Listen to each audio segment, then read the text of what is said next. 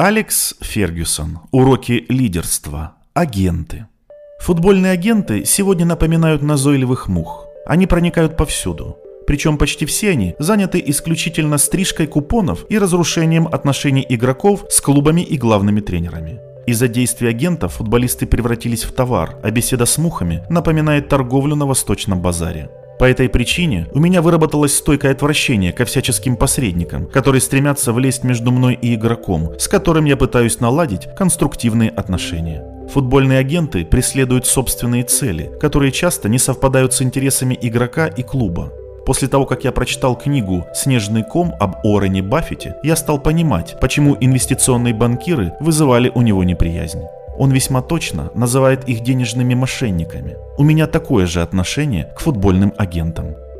До введения правила Босмана мы всегда имели дело непосредственно с игроками и их семьями. Любой талантливый мальчишка, способный играть за Манчестер Юнайтед, обязательно привлекал внимание других клубов, а значит наши предложения диктовались рыночными условиями. В футболе слухи распространяются быстро, поэтому обычно мы могли предвидеть предложения конкурентов. На мой взгляд, не столь многие современные игроки действительно нуждаются в агенте. В основном их будущее в футболе довольно очевидно, а иногда они и не стремятся стать знаменитыми. Игроку, который зарабатывает только в клубе по контракту, не обладает харизмой и не принадлежит к типу, привлекающему спонсоров и рекламные агентства, нужны только адвокат и бухгалтер.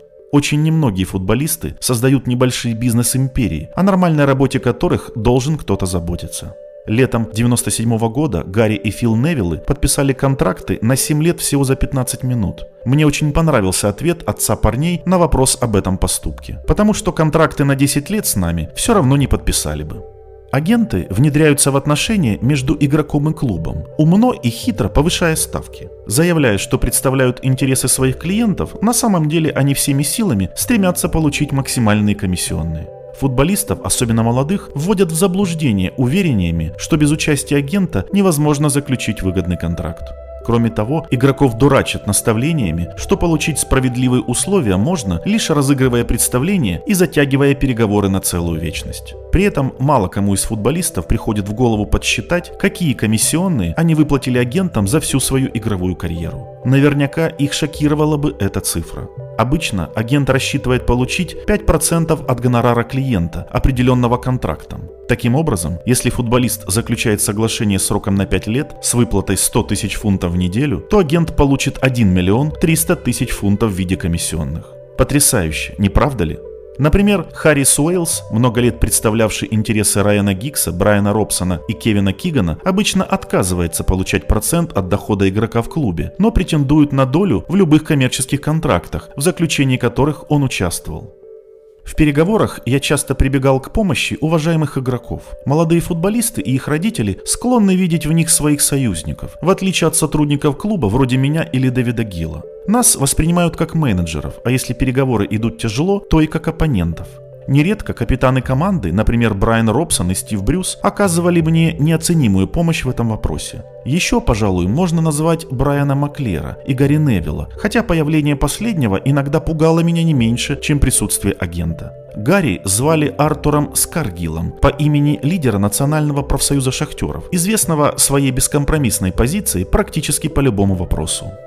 Гарри вел себя подобным образом. Он мог войти в мой кабинет вместе с игроками и провозгласить «Думаю, ваше предложение никуда не годится». Некоторые наши предложения вызывали у него возмущение, о чем он тут же сообщал в весьма цветистых выражениях. Но честность и справедливость заставляли Гарри добиваться самого лучшего как для игрока, так и для клуба. Я предпочел бы в любых обстоятельствах иметь дело с ним, чем с агентом. Конечно, есть и порядочные агенты, но их можно пересчитать по пальцам одной руки. Таков, например, Жоржи Мендеш. Он представляет интересы сильнейших игроков, в том числе Криштиану Роналду, Анхеля Ди Марии и Диего Косты. На переговорах с Жоржи всегда становится ясно, что он действительно старается наилучшим образом отстаивать интересы своего клиента. Особенно явно это проявляется в сложных ситуациях, как, например, в 2008 году, когда Роналду собирался переходить в мадридский Реал, а я стремился задержать его в Манчестер Юнайтед еще на год. Впрочем, Жоржа исключение исправил. Многие агенты непрофессиональны, они держатся в этой среде только за счет личных отношений с игроком и его семьей. С Карлосом Тевесом у меня возникли проблемы не из-за условий игрока, а из-за его агента Кии Джурапчияна. Похоже, он втайне готовил переход своего клиента, так как не считал, что Карлос часть Манчестер Юнайтед. Складывалось впечатление, что мы просто арендуем игрока до тех пор, пока агент не подыщет более выгодные условия. Одного или двух посредников в футболе я просто недолюбливал. Например, Мина Райолу, представлявшего интересы Поля Погба. С первого же взгляда я проникся к нему недоверием. Он был агентом Златана Ибрагимовича в период работы в Аяксе, а потом вдруг вынырнул на поверхность в качестве агента 18-летнего Погба. Мы заключили с французским футболистом контракт на три года с правом продления еще на год, причем очень хотели воспользоваться этим правом и продлить пребывание игрока в клубе. Внезапно на сцене появился Райола, и первая же наша встреча закончилась полным провалом. Мы словно почувствовали взаимное отторжение, как масло и вода. После этого карьере Погба в Манчестер Юнайтед пришел конец, поскольку Райола умудрился втереться в доверие к игроку и его семье и добился того, чтобы Поль подписал контракт с Ювентусом. Из-за такого поведения агентов главному тренеру очень трудно наладить конструктивные отношения с игроком, что серьезнейшим образом усложняет жизнь. Однако к агентам, которые действительно пекутся об интересах футболистов, я относился иначе. Игрокам не вдомек, что их жизнь сложилась бы гораздо удачнее, если бы они просто оплачивали услуги юриста на почасовой основе для составления контракта. Например, Пола Сколса долгое время представляла аудиторская компания Грант Торнтон именно на таких условиях. Ее сотрудники выполняли свою работу качественно и в срок.